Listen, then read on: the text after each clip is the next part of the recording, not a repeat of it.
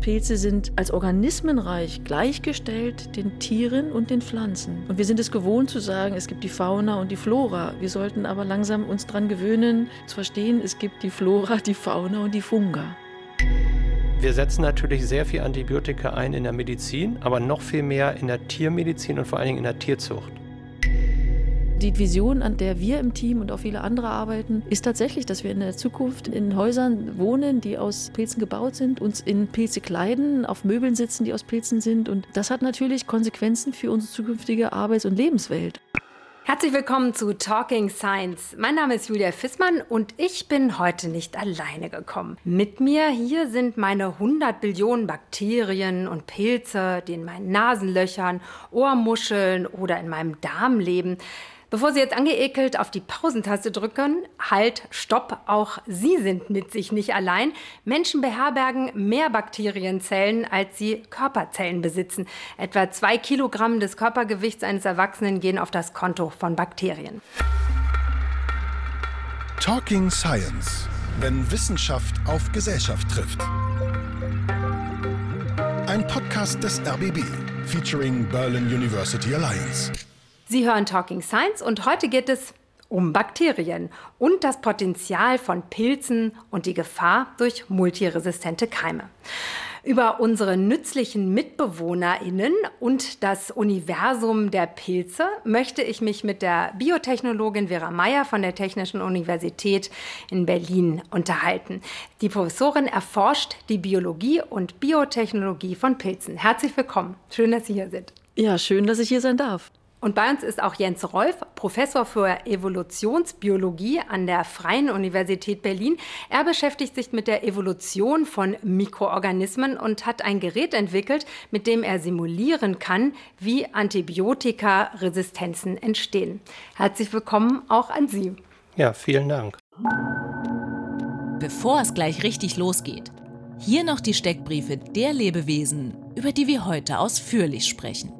Bakterien bilden die einfachsten Lebensformen auf der Erde. Sie haben keinen Zellkern. Manche Bakterien lösen schwere Krankheiten aus, wie zum Beispiel Pest oder Cholera. Andere sind nützlich. Sie reinigen Gewässer und zersetzen organischen Abfall. Der dänische Bakteriologe Hans Christian Gram teilte Bakterien in zwei Gruppen ein. Je nach Aufbau der Zellwand gibt es Gram-positive und Gram-negative Bakterien. Pilze können sehr unterschiedlich sein. Der Steinpilz gehört dazu, aber auch die Backhefe oder der Schimmelpilz. Pilze sind sesshaft wie Pflanzen, können aber keine Photosynthese betreiben. Daher müssen sie sich wie Tiere durch die Aufnahme organischer Substanzen ernähren. Etwa 180 Pilzarten können beim Menschen Krankheiten hervorrufen.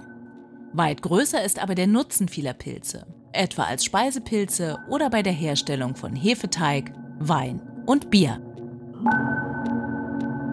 Also ich habe gerade erzählt, Bakterien sind so unsere Mitbewohner, helfen bei der Verdauung, verhindern auch, dass sich gefährliche Keime ansiedeln und trainieren das Immunsystem. Sie sind unsichtbar und können sich gegenseitig bekämpfen. Also eigentlich ganz spannende Mikroorganismen. Was finden Sie faszinierend an Bakterien, Herr Rolf? Naja, einerseits, dass sie eben überall wirklich sind. Und was mich besonders fasziniert, ist, dass, Sie haben das ja schon gesagt, es leben ungefähr so viel oder etwas mehr Bakterien in uns und auf uns. Aber es kommt auch relativ selten eigentlich zu Infektionen. Ne?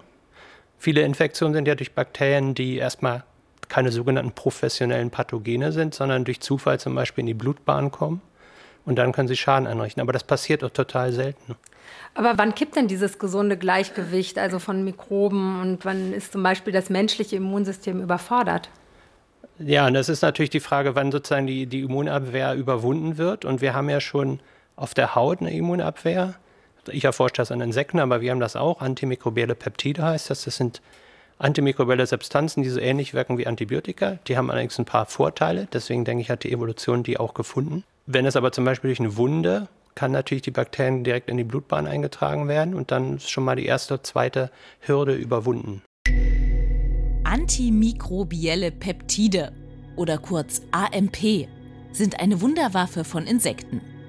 Käfer, Fliegen und Schmetterlinge produzieren diese Aminosäureketten, um sich vor Bakterien zu schützen. Beim Menschen sind AMP etwa auf der Haut oder den Schleimhäuten vorhanden. Jens Rolf analysiert die Immunabwehr des Mehlkäfers. Dieser produziert einen ganzen Cocktail von solchen AMP-Abwehrstoffen. Für den Stoffwechsel des Käfers ist das zwar aufwendig, aber in der Abwehr von Bakterien sehr effektiv. In der Medizin wäre ein solcher Prozess vergleichbar mit einer Kombinationstherapie, die verschiedene Wirkstoffe in den Körper einbringt. Also antimikrobielle Peptide sind sozusagen vergleichbar mit dem Antibiotikum beim Menschen? Genau, also antimikrobielle Peptide gibt es in allen drei Reichen des Lebens, also bei den Bakterien, den Archibakterien und allen Eukaryoten, zu denen die Pilze gehören, die Pflanzen, die Tiere, die Algen. Antibiotika gibt es vorwiegend bei Bakterien und eben auch bei Pilzen. Und was die antimikrobiellen Peptide auszeichnet, ist, dass sie wesentlich schneller Bakterien töten. Also das ist von innerhalb von Minuten. Nur mal zum Vergleich, modernes Antibiotikum, Ciprofloxacin, braucht zwei Stunden, um eine Bakterienzelle zu töten. Die meisten antimikrobiellen Peptide machen das in Minuten. Und inwieweit ist diese Erkenntnis und dieses Wissen auch übertragbar vielleicht in die Medizin für den Menschen? Naja, es gibt ja ein antimikrobielles Peptid, was schon seit 60 Jahren verwendet wird. Das ist Cholestin. Und was daran interessant ist, es hat 50 Jahre gedauert, bis man die erste Resistenz dagegen entdeckt hat. Ne? Das ist erst vor zehn Jahren gewesen. Das ist seit 1960er Jahren im Einsatz. Gegen was genau? Gegen verschiedene Bakterien.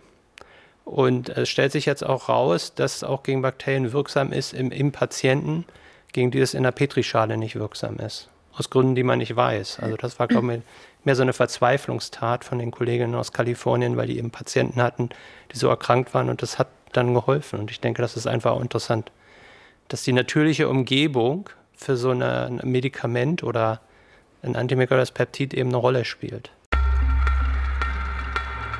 Jetzt sind wir schon mittendrin in der Medizin. Frau Meier, also diese Fähigkeit der Bakterien können Sie ja mit dem Wissen über Pilze fast noch toppen. Also Pilze sind ja erst recht überall. Wir sammeln sie, wir essen sie, zumindest den Fruchtkörper. Über sechs Millionen Arten gibt es wahrscheinlich weltweit, vielleicht auch noch mehr.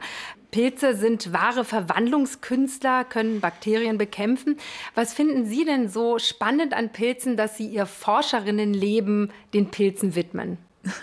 Na, die Vielfalt und Vielgestaltigkeit haben Sie ja schon angedeutet, aber ich würde ganz gerne noch mal einhaken zu, zu, dem, was wir gerade besprochen haben und was total spannend war und wichtig war, hier auch zu verstehen, dass nicht nur Bakterien in und auf uns leben, sondern auch Pilze. Aber leider werden sie halt auch immer übersehen und äh, es ist die sogenannte Mykobiota, die, die auch dafür sorgt, dass wir gesund bleiben. Und der Gedankengang der Defensine, das finde ich ganz spannend, diese antimikrobiellen Peptide, die Herr Rolf erwähnt hat, die, die finden wir in allen Domänen des Lebens sozusagen. Bakterien bilden sie, wie dieses Cholestin, ähm, Menschen, Tiere, Pflanzen, auch Pilze. Und das ist eine ganz spannende Klasse oder Gruppe von Molekülen, die in der Zukunft vielleicht wirklich, so wie Sie es angedeutet haben, eine größere Rolle auch in der Medizin spielen werden. Und in der Phase, in der wir uns jetzt gerade in der Wissenschaft befinden, ist in der Mikrobiologie das große Potenzial, was wir in den Bakterien sehen, jetzt erst zu begreifen, das bietet uns ja auch das Königreich der Pilze. Und Pilze sind als Organismenreich gleichgestellt den Tieren und den Pflanzen. Und wir sind es gewohnt zu sagen, es gibt die Fauna und die Flora. Wir sollten aber langsam uns daran gewöhnen, zu realisieren, zu verstehen, es gibt die Flora, die Fauna und die Funga. Und ähm, ja, wenn Sie mich fragen, was mich fasziniert an diesen Pilzen, wenn Sie sich die Erde vorstellen wollen würden ohne Pilze, wäre sie dieser Gesteinsbrocken, der er vor Milliarden von Jahren war. Besiedelt wurde die Erde zuerst von Bakterien und danach kamen die Pilze und die Eroberung der Landmassen durch Pflanzen, durch Bäume, Sträucher, war nur möglich, weil sie in Symbiose gelebt haben mit diesen Pilzen. Und die Pilze werden dann, wenn alles weg ist, wahrscheinlich auch die letzten Mikroorganismen sein. Das, das weiß ich nicht, vielleicht dann auch die Bakterien. Sie sind auf jeden Fall die, die eine der, der, der, der zentralen Aufgaben, die sie in der Natur haben, ist, dass sie im Prinzip schon wie eine Art Müll, äh, Entsorger, ja, Recyclingmaschinerie funktionieren. Und natürlich gemeinsam mit Bakterien, mit anderen Mikroorganismen sorgen sie dafür, dass quasi alles an Elementen, die wir für das Leben benötigen, also Kohlenstoff, Stickstoff, Phosphor, Schwefel, dass das in einem Kreislauf gehalten wird. Sie haben es eben auch schon erwähnt, also wichtig ist zu sagen, dass eben nicht nur Bakterien in uns und auf uns leben, sondern eben auch Pilze, habe ich ja auch gesagt, dass die heute auch mit mir, bei mir sind. Wir atmen wahrscheinlich auch Pilzsporen ein, sind in der Luft auch unsichtbar, also sind auch da mit der Fähigkeit der Bakterien sehr zu vergleichen. Wie leben denn Bakterien und Pilze zum Beispiel im Darm zusammen? Um das genau zu beantworten, glaube ich, müssen wir noch viel, viel verstehen in der Wissenschaft. Aber was wir jetzt verstanden haben, ist schon, dass die positive Interaktion überwiegt. Also dass sozusagen Gesellschaften gebildet werden, wo Bakterien mit Pilzen und auch Viren zusammenarbeiten, um sozusagen alles das, was wir an Nahrung aufnehmen, vollständig verstoffwechselt wird. In der einen Form, dass es sozusagen noch der menschlichen Ernährung dient, weil sie brauchen uns als Wirt und in der anderen Form, dass sie dafür Biomasse bilden. Pilze sind ja auch Lebensretter. 1928 ähm, entdeckte der schottische Forscher Alexander Fleming eigentlich durch Zufall, dass der Schimmelpilz Penicillium eine Substanz abgibt, die Bakterien an der Vermehrung hindert. Also durch diese Entdeckung leben Menschen wahrscheinlich so 30 Jahre länger, als sie sonst äh, leben würden. In welcher Form können Pilze als Medikamente vielleicht noch Leben retten heutzutage? Sie bilden viele Substanzen, bioaktive Substanzen, so bezeichnen wir die, die, die, wir als Menschen nutzen können. Also es ist für den, für den Pilz als solches erstmal jetzt nicht relevant, sozusagen, ob das jetzt ein Antibiotikum ist. Aber zum Beispiel das Penicillin, welches Penicillium chrysogenum bildet, bildet er zu einem Zeitpunkt, da hätte schon lange ein Bakterium ihn überwachsen. Wir wissen nicht, welche Funktion dieses Penicillin für diesen Pilz hat. Und was wir jetzt in den Genomen sehen, dass im Prinzip jeder filamentöse Pilz, also jeder mehrzellige Pilz, 40, 50, 60, 80 verschiedene sogenannte Gencluster enthält, die wie so etwas wie Penicillin bilden können. Und die haben wir aber alle noch gar nicht entdeckt. Und da bin ich bei einem Punkt, wo wir auch wieder bei Robert Koch anknüpfen können. Ja, einer der großen Bakteriologen, von dem wir gelernt haben, dass wir Mikroorganismen in Reinkultur in der Petrischale züchten müssen, um zu verstehen, warum macht dieser Organismus krank, um zu verstehen, warum produziert er dieses oder jenes. In Reinkultur funktioniert aber dieser Organismus, dieses Bakterium oder dieser Pilz eben nicht so wie draußen im, im ökologischen Kontext. Das heißt, viele Gene werden gar nicht aktiviert, um daraus ein antimikrobielles Peptid zu bilden, um ein Penicillin 2.0, ein Penicillin 3.0, wie auch immer zu bilden. Wir sind jetzt quasi in einer Ära, wo die technologischen Möglichkeiten da sind, in die Genome reinzuschauen, diese Organismen, zu verstehen, welches Potenzial ist da überhaupt. Und dann auf der anderen Seite wir aber jetzt auch schauen können, wie können wir über kluge Kultivierungstechniken auf der Haut, am Darm des Menschen, in der Erde, auf der Pflanze, auf dem Tier, wie können wir die quasi, die, die Gene erwecken und dann schauen, welche Stoffwechselprodukte werden jetzt gebildet und welche davon sind bioaktiv, also haben ein, ein Potenzial für uns Menschen. Und Ihre erste Frage, welche anderen Medikamente werden noch gebildet? Ganz zentral Cyclosporin A. Ohne das gäbe es keine Organtransplantationen. Talking Science. Wenn Wissenschaft auf Gesellschaft trifft. Herr Rolf, warum denken Sie, ist es notwendig, ähm, als Forscher und Forscherinnen beim Thema Bakterien, Mikroorganismen, Pilzen irgendwie in dieser Perspektive des Menschen irgendwie mal so ein bisschen zu verlassen und einfach zu versuchen zu verstehen, wie diese Mikroorganismen untereinander funktionieren? Ich glaube, ich wollte auch noch zu dem, was Frau Meier sagt, ergänzen. Also es ist ja nicht nur so, dass wir diese Perspektive des Menschen nehmen und sagen, okay, wir wollen das haben für ein Medikament gegen Krebs oder sonst wie was, sondern in der Natur produzieren die natürlich nicht eine Substanz, sondern immer Cocktails von Substanzen. Und diese Interaktion, da haben wir ganz wenig Ideen. Und ähm, die sind aber sehr spannend und die können wir sicherlich in irgendeiner Form auch nützen. Und was äh, wir in der eigenen Forschung sehen, was wirklich spannend ist, und das geht auch, äh, unterstützt das, was Frau Meier gesagt hat, ist, wenn man zum Beispiel antimikrobielle Peptide aus den Insekten, an denen wir arbeiten, wenn man die in Isolation betrachtet, dann kann man feststellen, ob die Gram-negative oder Gram-positive Bakterien töten. Also Gram-positive sind zum Beispiel Staphylokokken, Gram-negative zum Beispiel E. coli. Aber wenn man diese Gene ausschaltet in den Insekten lebend und die dann infiziert, dann haben die teilweise gar keine Infekte. Aber wenn man Gene ausschaltet von antimikrobiellen Substanzen, die in der Petrischale keine Funktion haben, dann überlebt der Käfer plötzlich viel schlechter. Und was uns das signalisiert, ist, dass wir verstehen müssen, was diese Cocktails von natürlichen Substanzen und Komponenten des Immunsystems, und das ist, denke ich, ein sehr spannendes Feld und das ist auch durchaus sehr herausfordernd, weil so eine Interaktion von drei, vier, fünf Substanzen, das äh, wird ja sehr schnell sehr komplex. Ich glaube, dass wir von diesen Systemen, die eben durch natürliche Selektion geformt sind, dass wir davon wirklich Tricks lernen können, die wir uns abgucken können. Bei tödlichen Pilzen fällt den meisten zuerst der Knollenblätterpilz ein. Der wirkt aber nur durch eine Vergiftung, wenn der Fruchtkörper gegessen wird. Viel tödlicher sind die ganz kleinen Pilze, die den Körper besiedeln. Zum Beispiel der Hefepilz Candida auris. Besonders auf Intensivstationen und in Pflegeheimen nistet sich der Keim ein. Der Pilz gerät in die Blutbahn, er greift Organe wie Herz, Lunge und Gehirn an. Es kommt zu hohem Fieber und im schlimmsten Fall zu einer Blutvergiftung. Bis zu 60 Prozent der Patienten überleben die Infektion nicht. Das größte Problem dabei, Candida auris ist gegen die meisten Pilzmittel resistent.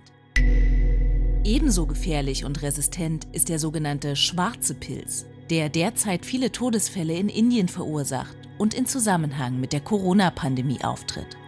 Er befällt vor allem Menschen, deren Immunsystem nach einer Covid-Erkrankung geschwächt ist. Der Pilz der Art Mucor ist für diese geschwächten Patientinnen oft tödlich. Jeder siebte Erdbewohner ist von Pilzinfektionen betroffen. Und da meine ich jetzt nicht nur Fußpilz, sondern auch wirklich tödliche Pilzinfektionen, zum Beispiel in der Lunge.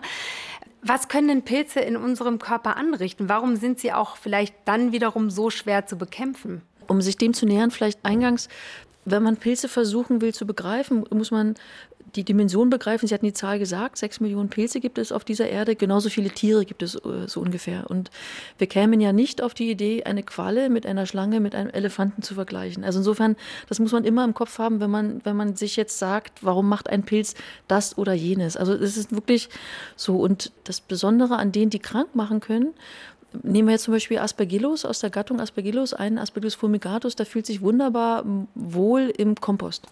Höhere Temperatur, und er bildet Sporen und diese Sporen sind sehr, sehr klein. Und wir Menschen sind täglich im Kontakt mit, mit Aspergillus fumigatus. Das ist ein Schimmelpilz. Das ist ein Schimmelpilz, Beispiel der, den man genau. auch im Kühlschrank Im, im dieser schwarze Rand irgendwie findet. Ja, der, der, hat jetzt ein bisschen eher, eher, eher so bläuliche Farbe, aber äh, schwarz wäre Aspergillus niger zum Beispiel. Und beide, Aspergillus niger als auch Aspergillus fumigatus, gelangen ganz normal in unsere Lunge. Und wie wir es vorhin schon gesagt haben, unser Immunsystem schafft es, wenn es gesund ist, quasi diese Sporen abzutöten, zu verhindern, dass äh, sozusagen die Lunge befallen wird. Wenn das Immunsystem aber unterdrückt ist, weil die Person vielleicht gerade eine Organtransplantation hinter sich hatte oder vielleicht HIV-Patient ist oder sehr, sehr alt, geschwächt äh, oder sehr, sehr jung, ein Baby, wo das Immunsystem noch nicht ausgeprägt ist, kann es dazu führen, dass diese Pilze dann die Lungen besiedeln. Und da sie sich, wie gesagt, an 37 Grad Körpertemperatur wohlfühlen, weil sie in der Umwelt sich zum Beispiel auch in einem Kompost, wo es warme Temperaturen, wie gesagt, die Sporen sehr klein sind, sie, sie in die Alveolen tief reinkommen in der Lunge, können sie sie einfach besiedeln. Und wenn sie dann quasi in die Blutbahn kommen, dann wird es schwierig. Sie hören Talking Science. Heute geht es um Bakterien und Pilze. Mit der Pilzforscherin Vera Meyer, Professorin für Biotechnologie und mit dem Evolutionsbiologen Jens Rolf, der die Wirkung von Antibiotika auf die Evolution von Bakterien simulieren kann. Antibiotikaresistenzen gehören laut Weltgesundheitsorganisation zu den zehn größten Bedrohungen für die globale Gesundheit neben Luftverschmutzung, Klimawandel und Pandemien. Worin besteht denn die große Gefahr beim Thema Antibiotikaresistenzen? Naja, Antibiotikaresistenzen gibt es ja natürlicherweise. Also es gibt zum Beispiel Eisbohrkerne aus der kanadischen Arktis, äh, wo man gut datieren kann, wie alt da die Bakterien sind, die man rausholt, 20, 30.000 Jahre. Und die haben zum Beispiel schon komplett das genetische Material, um Vancomycin, was ein 40 Jahre altes Antibiotikum ist, auszuschalten. Das heißt, in der Natur gibt es das und der Grund ist einfach, dass die meisten Substanzen, die wir nutzen, also aus der Natur genommen sind. Das heißt aber umgekehrt, dass natürlich, wenn die in der Natur wirken als äh, tötend, dann gibt es da diese Resistenzen. Und dann ist es natürlich so, dass die Bakterien ja auch evolvieren können.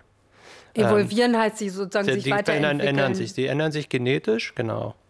So wie wir das eben auch kennen, wenn wir uns jetzt irgendwelche Urmenschen angucken und den heutigen Menschen, da gibt es ein paar Millionen Jahre, aber die Generationszeit von äh, vielen Mikroorganismen ist ja im Bereich von Minuten oder Stunden. Das heißt, das läuft natürlich dann viel schneller ab. Und auf jeden Fall ist es so, um Ihre Frage noch zu beantworten, wir setzen natürlich sehr viel Antibiotika ein in der Medizin, aber noch viel mehr in der Tiermedizin und vor allen Dingen in der Tierzucht. Und das ist mal durch einen Zufall festgestellt worden bei einer der ersten Fabriken, die Antibiotika hergestellt hat in den USA. Da blieb halt viel übrig aus den äh, Kesseln, wo die gezüchtet wurden.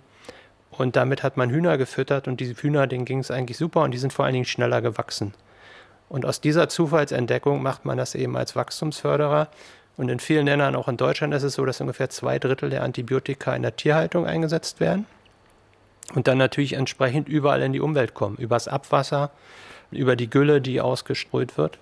Das heißt, wir setzen sehr viel Antibiotika ein und wir selektieren für die natürlich vorhandenen Antibiotikaresistenzen. Das heißt, die Bakterien, die das schon haben, die haben den Vorteil, das heißt, die nehmen zu und durch Mutation können die auch neue Resistenzmechanismen erzeugen.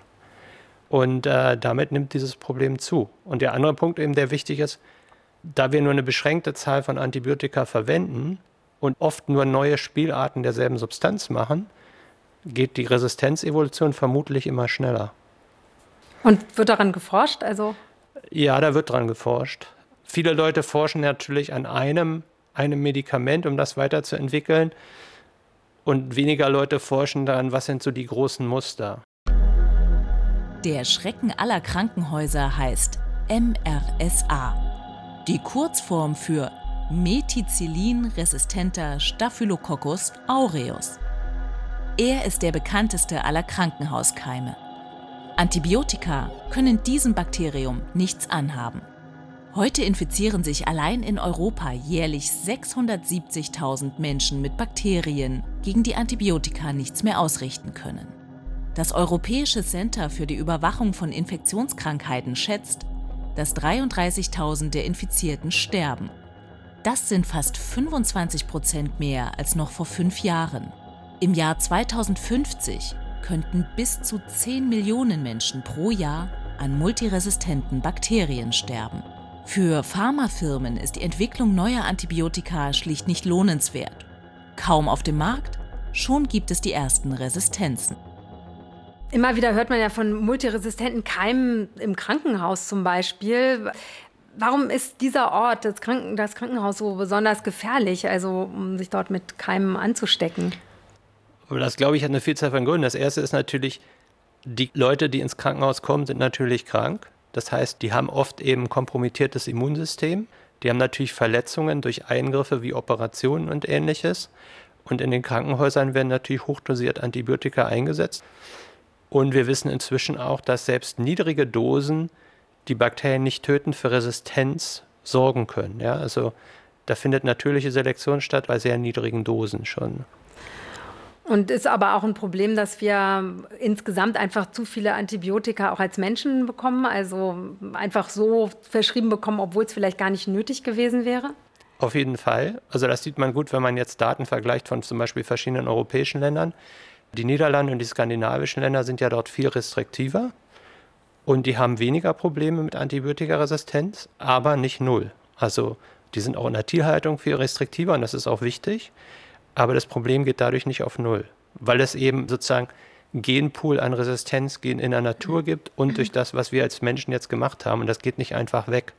Und lange herrschte diese Vorstellung, also man sagt so, in der Evolution gibt es nichts für frei. Ja, es gibt nichts umsonst. Wenn man jetzt irgendein Merkmal entwickelt, dann zahlt man dafür Kosten. Und bei Bakterien ist es oft so, wenn die antibiotikaresistent sind, dann wachsen die langsamer.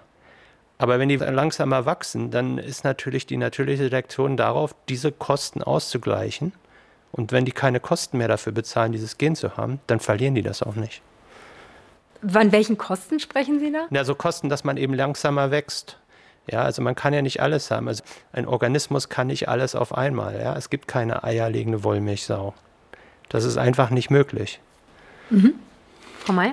Vielleicht hilft es hier auch zu verstehen, dass die Antibiotikaresistenz ein multifaktorieller Prozess ist und es eigentlich um Resistenzen geht. Also ein, ein Bakterium oder ein Pilz verteidigt sich nicht nur mit, mit einem Mechanismus gegen ein Antibiotikum. Wir haben jetzt mittlerweile ja, gelernt über die, die letzten Jahrzehnte hinweg, es gibt sogenannte Efflux pumpen. Die schleusen einfach diese Antibiotika einfach aus, unspezifisch. Dann gibt es die Möglichkeiten, sich zu maskieren. Sozusagen in einem Biofilm, und da sind wir wieder bei der Vergesellschaftung, dass man sozusagen Biofilme eingeht mit, mit anderen Bakterien, mit, mit, mit anderen Pilzen, mit, mit anderen Organismen und dadurch zum Beispiel die Antibiotika gar nicht diffundieren können in Richtung der Bakterien. Dann, dass, dass Enzyme ausgeschieden werden, die diese Antibiotika abbauen. Und das führt dann sozusagen zu dieser weiten Verbreitung von antibiotikaresistenten Bakterien oder auch Pilzen. Etwa zwei Jahre dauert es, bis die ersten Bakterien gegen ein neues Antibiotikum resistent werden. Bisher gibt es kein Verfahren, um vorherzusagen, welches Bakterium gegen welches Mittel immun werden wird. Jens Rolf hat gemeinsam mit zwei weiteren Wissenschaftlern ein Gerät entwickelt, das diese Vorhersage ermöglichen soll. Den EVOL-Chip. Darin wird simuliert, wie sich die Wirkung bestimmter Antibiotika auf die Entwicklung von Bakterien auswirkt. In nur wenigen Wochen. Mit einer Mikropumpe werden Antibiotika sehr fein dosiert in eine schnell wachsende Bakterienkultur gegeben. Die Organismen sind leuchtend eingefärbt so ist deutlich zu erkennen, wo sie nicht durch Medikamente abgetötet werden, sondern sich vermehren. Mit Evol-Chip können die Wissenschaftler nun herausfinden, welche Wirkstoffe in welcher Kombination und Dosis die genetische Anpassung der Bakterien verlangsamen. Herr Rolf, wie funktioniert das genau? Die Idee ist ja einfach, was bisher jetzt gemacht wird, es gibt Testverfahren, die sind standardisiert weltweit. Und im Prinzip werden dann Bakterien oder Pilze einer Substanz ausgesetzt und dann wird gemessen, ab wann ist die Konzentration tödlich. Das hat natürlich aber mit der Situation, die wir in einem Organismus haben oder in der Umwelt haben, überhaupt nichts zu tun. Und die andere Sache, was wir eben auch nicht machen bisher ist, wenn der Einsatz von Antibiotika geplant wird, dann wird das eben aufgrund von Forschungsdaten gemacht und aufgrund von Wissen der Expertinnen und Experten im Krankenhaus. Aber was wir machen wollen, ist, wir wollen dann, wenn es Vorschläge gibt, bei KMA wird Antibiotikum A eingesetzt, wenn es nicht funktioniert, B oder C. Wir wollen, dass, dass man das experimentell testen kann. Ja, Im Labor kann man auch gegen wirklich gute Antibiotika innerhalb von wenigen Tagen oder Wochen Resistenzen erzeugen, die man im Freiland sozusagen, im, im Krankenhaus oder so nach zwei Jahren sehen würde. Und da geht es einfach darum, dass wir in diesem Gerät Gradienten haben von Konzentrationen, was auch dem entspricht, was man in der Natur hat oder in einem Patienten. Also wenn wir ein Antibiotikum geben, dann baut sich die Konzentration im Körper langsam auf und irgendwann baut sie sich wieder ab. Die ist aber nicht in allen Organen gleich. Das heißt, wenn man eine bakterielle Infektion hat, dann ist die nicht einer standardisierten Dosis ausgesetzt, sondern einer Dosis, die sich, die unterschiedlich sein kann und die sich über die Zeit ändert. Und mit diesem Gerät, da haben wir einen Prototyp, hoffen wir eben, dass wir das simulieren können und deswegen Voraussagen machen können und sagen, wenn ihr diesen Plan macht, dann ist es hochwahrscheinlich, dass Resistenz entsteht oder weniger wahrscheinlich oder sogar sehr unwahrscheinlich. Und was wir da auch machen können, ist Kombinationen zu testen. Also diesen Cocktail, von dem genau. Sie vorhin auch Also erstmal ist es auf zwei angesetzt. Ne? Zwei ist ja auch schon Team, aber ähm, idealerweise, das ist jetzt technisch nicht trivial, will man natürlich noch mehr machen. Genau. Und die Idee ist wirklich für die, für die Zukunft, für die mittlere Zukunft, dass man ein Gerät bereitstellt, dass Leute, die Einsatzpläne machen für Antibiotika, sagen können, okay, das sind unsere neuen Einsatzpläne, jetzt gehen wir mal vier Wochen ins Labor und testen die. Und dann können wir informiertere Entscheidungen machen als jetzt, zumindest was die Resistenzproblematik betrifft. Mir ist schon völlig klar, ne, dass in der Medizin, da sind natürlich auch noch Nebeneffekte von den Antibiotika und so Sachen, das kann ich als Grundlagenforscher natürlich locker ausblenden ich glaube trotzdem, dass man da hinkommen kann, Resistenzen besser vorauszusagen und dass man dazu hinkommen kann, experimentell und auch mit mathematischen Modellen die Wirkung von Kombinationen und deren Verhinderung, deren mögliche Verhinderung von Resistenzevolution vorauszusagen. Es ist ja wohl so, dass weltweit die großen Pharmakonzerne aus der Entwicklung von Antibiotika ausgestiegen sind, weil es ja eben einfach kein Geld bringt, weil es eben so schnell immer wieder neue Resistenzen gibt und natürlich viel weniger Gewinne bringt als vielleicht Mittel gegen Krebs oder chronische Krankheiten. Welche Wege gäbe es denn da, um vielleicht neue Wirkstoffe, neue Wirkmechanismen gegen Keime zu entwickeln? Also die neuen Wege sind, äh, wie wir es vorhin schon, schon angedeutet haben, tatsächlich in diesen Genomen zu screenen und, und zu gucken. Also ich, ich äh, bin auch sehr optimistisch, dass diese antimikrobiellen Peptide uns eine neue Möglichkeit eröffnen. Auf der anderen Seite bedarf es sozusagen der Zusammenarbeit der Politik und der Industrie. Also man muss die Industrie wieder ins Boot holen und sagen, ihr könnt euch nicht zurückziehen aus der Verantwortung, nur hochpreisige Medikamente produzieren. Wir müssen da gemeinsam an einem Strang ziehen, weil es geht um das Überleben der Menschen. Und was ich sehr spannend in der Forschung finde, dass es auch eine zweite oder eine weitere Alternative zu klassischen Antibiotika gibt, das ist, wenn man sich mit Viren beschäftigt und zwar mit Bakteriophagen. Bakterien haben in der Natur einen großen Feind. Die Bakteriophagen oder kurz Phagen. Diese Bakterienfresser sind Viren, die sich zur Vermehrung in Bakterien einnisten. Die Anwendung von Phagen gegen Bakterieninfektionen erforschte der franco-kanadische Mikrobiologe Felix Derell lange vor der Entdeckung des Penicillins. Später wurde die Phagentherapie jedoch als unpraktisch erachtet und geriet in Vergessenheit. Es gab ja Antibiotika. Aufgrund immer häufiger auftretender Resistenzen forschen Wissenschaftlerinnen zurzeit intensiv an der Anwendung von Phagen als Antibiotikaersatz. Leider funktioniert das Prinzip bei Menschen noch nicht zuverlässig, da die körpereigene Immunabwehr die Phagen in kurzer Zeit beseitigt. In Deutschland ist die Anwendung zu therapeutischen Zwecken bisher nicht zulässig. Ich würde gerne noch einen historischen Aspekt dazu nennen. Die Forschung daran im Westen ist auch so ein bisschen Opfer des Kalten Krieges, ja. Weil da wurde natürlich in der, in der Sowjetunion dran geforscht. Und dann wurde hier so, naja, das machen die da, wir machen jetzt was Besseres und anderes. Wir setzen völlig auf die Antibiotikakarte. Es ist aber heute noch so, zum Beispiel in ehemaligen Sowjetrepubliken, wie, die heute unabhängig sind, wie Georgien und so, können Sie in der Apotheke Cocktails von diesen Viren, von diesen Phagen kaufen. Und die Idee ist natürlich toll, weil man kann erstens einen Cocktail haben. Das ist natürlich für jeden, der Regulation macht und Zulassung von Arzneimitteln, ist das natürlich der helle Wahnsinn, wenn das eine Substanz ist, die vielleicht zusammengesetzt ist und die ist gar nicht standardisierbar. Und Viren können natürlich auch sich evolutiv ändern. Und das ist natürlich für die Regulation auch noch ein Riesenproblem. Aber die Idee ist natürlich umgekehrt sehr elegant, zu sagen, okay, wenn jetzt der Organismus, ob das jetzt ein Pilz ist oder, oder in den meisten Fällen ein Bakterium, das ich töten will, vielleicht Resistenz gegen diese Phagen ent, äh, entwickelt, dann können die Phagen kontern. Ja, evolutiv. Und das ist natürlich sehr elegant. Das aber nachzuweisen oder und einzusetzen, das ist, denke ich, noch sehr weit weg. Aber trotzdem glaube ich schon, dass das ein, auf jeden Fall ein interessanter Ansatz ist. Und glücklicherweise wird der jetzt auch mehr beforscht. Und ich habe irgendwie so im Gefühl, dass im Moment während der Corona-Pandemie keiner wirklich Lust hat, irgendwie ein Medikament zu sich zu nehmen, was mit Viren zu tun hat, oder?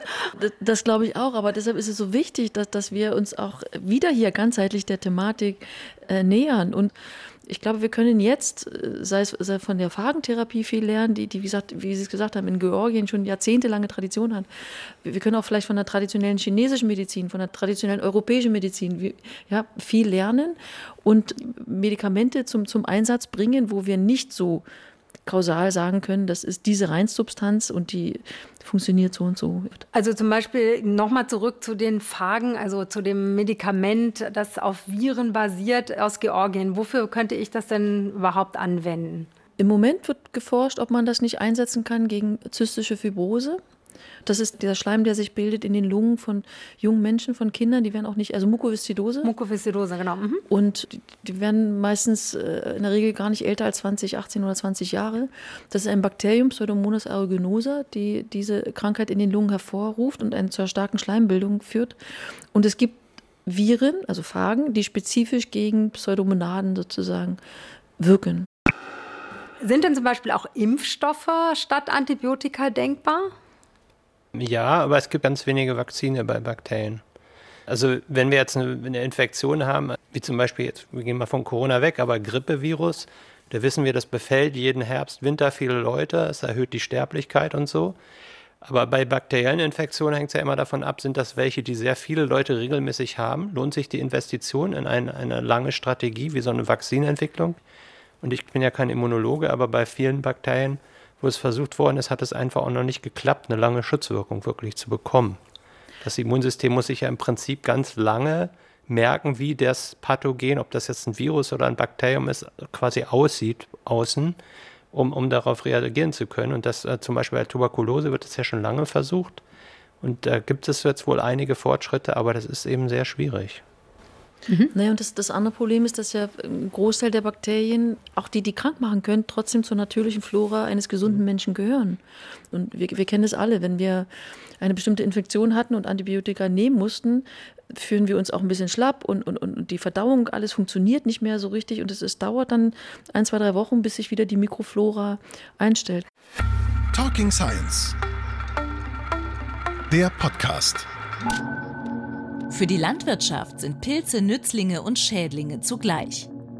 Als Mikroorganismen im Boden produzieren sie Erde und unterstützen das Pflanzenwachstum. Als Krankheitserreger verursachen sie Ernteausfälle und gefährden sogar die menschliche Gesundheit. Am bekanntesten ist die Kraut- und Knollenfäule. Sie hat in der Vergangenheit die Kartoffelernten ganzer Länder zerstört und schreckliche Hungersnöte ausgelöst. Im Wein- und Obstbau verursacht der durch Pilze erzeugte Mehltau große Ernteausfälle. Gelangen Fusarien, das sind bestimmte Schimmelpilze, zum Beispiel beim Getreideanbau in die Nahrung, können sie beim Menschen auch Krebs erregen. Um Pilze zu bekämpfen, setzen Landwirte gezielt Antipilzmittel, sogenannte Fungizide, ein. Aber wie bei Bakterien nehmen auch hier die Resistenzen zu. Welche Auswirkungen hat das wiederum auf die Gesundheit der Menschen? Also, dass eben wieder viele Fungizide eingesetzt werden. Gibt es da Wechselwirkungen, Frau Mayer? Auf der einen Seite weiß man sozusagen, dass das pro Jahr ungefähr 10, 15 Prozent der weltweiten Getreideernten verloren gehen auf dem Feld aufgrund von Pilzbefall und, und das würde reichen, um zum Beispiel Nordamerika 600 Millionen Menschen zu ernähren. Also so als, dass man das als Dimension versteht. Ich glaube, ein großes Problem sind diese Monokulturen, die wir in der Landwirtschaft betreiben, die dazu führen, dass diese Böden auch ausgelaugt werden, die auch dazu geführt haben, dass die äh, Mikrobiota sich verändert hat. Das macht es dann für, für Pilze leichter, sie zu befallen. Pilze sind auch interessant als nachwachsender Rohstoff. Vera Meyer möchte mit Pilzen Baustoffe wie Beton oder Styropor ersetzen. Sie experimentiert dazu mit dem Zunderschwamm, einem Baumpilz, der sehr hart wird, aber leicht ist. Er wächst beispielsweise auf einer Kultur aus Sägespänen und lässt sich in fast jede Form bringen, etwa in die eines Bauziegels. Alternativen zu Beton werden dringend gebraucht. Allein die Herstellung des Bindemittels Zement verursacht rund 5% der weltweiten CO2-Emissionen. Zudem droht Sand, ein wichtiger Rohstoff für Beton, in manchen Regionen bald auszugehen. Häuser aus Pilz könnten hier die Rettung sein. Sie forschen ja auch vor allen Dingen daran, dass ähm, diese Biomasse, die Pilze herstellen können, genutzt werden kann, um vielleicht auch erdölbasierte Produkte zu ersetzen. Ich war zum Beispiel bei Ihnen am Institut und durfte einen Fahrradhelm ausprobieren, der sehr gut gepasst hat ähm, ja. und eben aus Myzel bestand, der äh, das sozusagen auf so Hanfspäne gewachsen ist. Wie funktioniert das genau oder wie könnte das genau funktionieren, dass in der Tat dann erdölbasierte Produkte oder Polymere oder Plastik und Styropor ersetzt werden können. Genau. Also wir sprechen hier von den sogenannten Basidiummyceten. Also das sind die, die, die Waldpilze, die Speisepilze, die Giftpilze, also deren Fruchtkörper wir erkennen. Und die, die können die Lignocellulose, das heißt die Zellwände der Bäume, der Pflanzen zersetzen. Damit sind sie die einzigen Organismen auf dieser Erde. Also, und das ist ein besonderer Vorteil, den wir uns nutzen können in, in der Biotechnologie. Wenn man jetzt Reststoffe aus der Agrar- und aus der Forstwirtschaft nimmt, diese Reststoffe, aus denen könnte man doch sogenannte Verbundwerkstoffe produzieren. Und diese Verbundwerkstoffe entstehen daraus, indem man jetzt diese, äh, diesen Rapsstroh oder diese Handspäne oder diese Pappelspäne, was auch immer, animpft mit diesen Basidiomyceten. Wir arbeiten zum Beispiel im Labor mit dem Zunderschwamm. Der, der Zunderschwamm ernährt das sich, ne? das ist der Baumpilz, genau. Der, er ernährt sich sozusagen von der Lignocellulose und bildet dabei Biomasse. Und die führt dazu, dass sich quasi dieses Material als solches, dieser lose Verbund aus diesen Spänen, anfängt zu verdichten. Die Biomasse funktioniert wie so ein Kleber. Und wenn Sie das in einer bestimmten Form machen, kann natürlich ja der Pilz dann irgendwie nicht mehr entweichen aus dieser Form. Das heißt, dieses lose Material, diese Späne verdichten sich zu etwas Festem. Und daraus kann man jetzt dann anfangen, äh, Ideen zu entwickeln, etwas zu bauen. Sei es die, die Styroporbox äh, zu ersetzen, sei es die, die Innenwand eines Hauses, sei es die Außenwand, sei es das Möbelstück, der Tisch und so weiter und so fort. Und da, das ist jetzt eine Forschung, die äh, seit den letzten so fünf, sechs, sieben Jahren an Fahrt aufnimmt. Große Ideengeber waren Künstler, Designer aus den USA. Da ist äh, Phil Ross zu nennen, Michael Works, Eben Bayer oder aus, aus Italien der Maurizio Montalti, auch ein Künstler. Also wie gesagt, die Namen, die ich jetzt genannt habe, alles Künstler, die sich mit ihrem Outside-the-Box-Denken der Frage gestellt haben, ja, wie, wie, wie kann ich aus Pilzen denn etwas produzieren? Und Maurizio Montalti hat eine Firma Mogu äh, gegründet in Italien und in all diesen Firmen geht es darum, die Zukunft so zu verändern, dass wir eben nicht mehr Möbel oder Plastik aus Erdölquellen nutzen, sondern aus diesen nachwachsenden Rohstoffen. Und der große Challenge, in, in, in, dem sozusagen jetzt diese Entwicklung äh, steckt, ist, wie mache ich das tatsächlich jetzt in einem Prozess, der in, in der Industrie auch funktioniert, also der, der in großen Skalen produziert. Und da sind die Ingenieurswissenschaften gefragt und da ist sozusagen, wo wir uns auch einbringen. Dann können wir irgendwann vielleicht Häuser bauen aus Pilzbausteinen. Ja, also die Vision, an, an, an der wir im Team und auch viele andere arbeiten, ist tatsächlich, dass wir in der Zukunft in, in Häusern sitzen, wohnen, die, die aus äh, Pilzen gebaut sind, uns in, in, in, in Pilze kleiden, auf Möbeln sitzen, die aus Pilzen sind. Und das hat natürlich Konsequenzen für unsere zukünftige Arbeits- und Lebenswelt. Und deshalb ist es mir auch sehr wichtig, dass in unsere Forschung äh, wir Künstler, Designer auch integrieren. Wir integrieren auch äh, die Gesellschaft mit. Also wir arbeiten mit Citizen Scientists, weil wir frühzeitig sozusagen in den Dialog und in den Diskurs wollen, gemeinsam daran zu arbeiten. Und wie ist so Ihre Zukunftsprognose als Evolutionsbiologe im Bezug auf Mikroorganismen und die Entwicklung? Also glauben Sie, dass wir schaffen, äh, durch Ihre Grundlagenforschung auch diesen multiresistenten Superkeimen irgendwie Herr zu werden? Also wenn meine Forschung einen kleinen Beitrag dazu leisten würde, da würde ich mich sehr freuen. Ne? Also so ein großes Problem zu lösen, denke ich, das ist ja auch kein wissenschaftliches Problem alleine. Und man kann natürlich, die einzelnen Konsumentinnen und Konsumenten können natürlich auch viel machen. Sehr viel zum Beispiel in dem, welche Produkte sie kaufen. Das wird eine gesellschaftliche Anstrengung, so ein bisschen jetzt auch wie die Pandemie. Ne? Je mehr Leute mitmachen, Frau Mayer, was wünschen Sie sich vielleicht auch von Zuhörerinnen, die jetzt eben Ihnen auch gelauscht haben und der Gesellschaft irgendwie, wie sie vielleicht auch ihr Verhältnis und ihr Denken über Pilze verändern? Ich freue mich sehr, dass das Interesse an der Wissenschaft ungebrochen ist und gefühlt äh, in den letzten Monaten, äh, Jahren auch immer mehr zugenommen hat. Ich würde mir wünschen, dass wir alle wegkommen von der Idee, einfache Antworten auf Fragen zu finden und dass wir auch begreifen, sozusagen, dass nur Menschen nicht isoliert funktionieren und auch nicht Gesellschaften isoliert funktionieren können, sondern nur äh, miteinander. Und dass sozusagen wir hier am Beispiel der Pilzen ein, eigentlich, denke ich, ein wunderbares Modell haben. Wie halten Sie das sozusagen stabil, diese Interaktion zwischen diesen verschiedenen Organismen aus diesen verschiedenen Reichen hinweg und, und wie funktionieren Ressourcen, eine effektive Ressourcennutzung, eine, eine faire Ressourcenteilung und eine, ja, ein Leben des, des Gemeinsamen. Ich glaube, dass, dass wir als Menschen da sehr viel lernen können. Deshalb wünschte ich mir für die Zukunft, dass Fachgebiete, wie, die sich äh, mit der Umweltmikrobiologie äh, beschäftigen oder die sich mit der Medizin beschäftigen, dass die viel mehr Aufmerksamkeit auch bekommen, und dass wir uns alle klar machen, dass in uns eben Pilze leben und Bakterien und dass das eben nicht nur schädlich ist, ähm, sondern auch eben zu diesem Gleichgewicht dazugehört. Vielen, vielen Dank. Ich ähm, habe so viel gelernt. Zum Beispiel, dass antimikrobielle Peptide eine Alternative sein können für Antibiotika und ähm, der Cocktail wichtig ist und das nicht lineare Denken, dass wir das auch von Pilzforscherinnen wie Vera Meyer lernen können und dass das eben für die Forschung total wichtig ist, dass man nicht immer nur nach einem Medikament zum Beispiel sucht, sondern eben das große Ganze versucht zu verstehen. Nicht ganz leicht für Nicht-Wissenschaftlerinnen und äh, Nicht-Naturwissenschaftlerinnen, aber sie haben einen großen Teil dazu beigetragen, dass man sich auf jeden Fall mehr dafür interessiert. Vielen, vielen Dank für das Gespräch an Vera Meyer, Professorin für Biotechnologie an der TU und Jens Rolf, Evolutionsbiologe an der FU.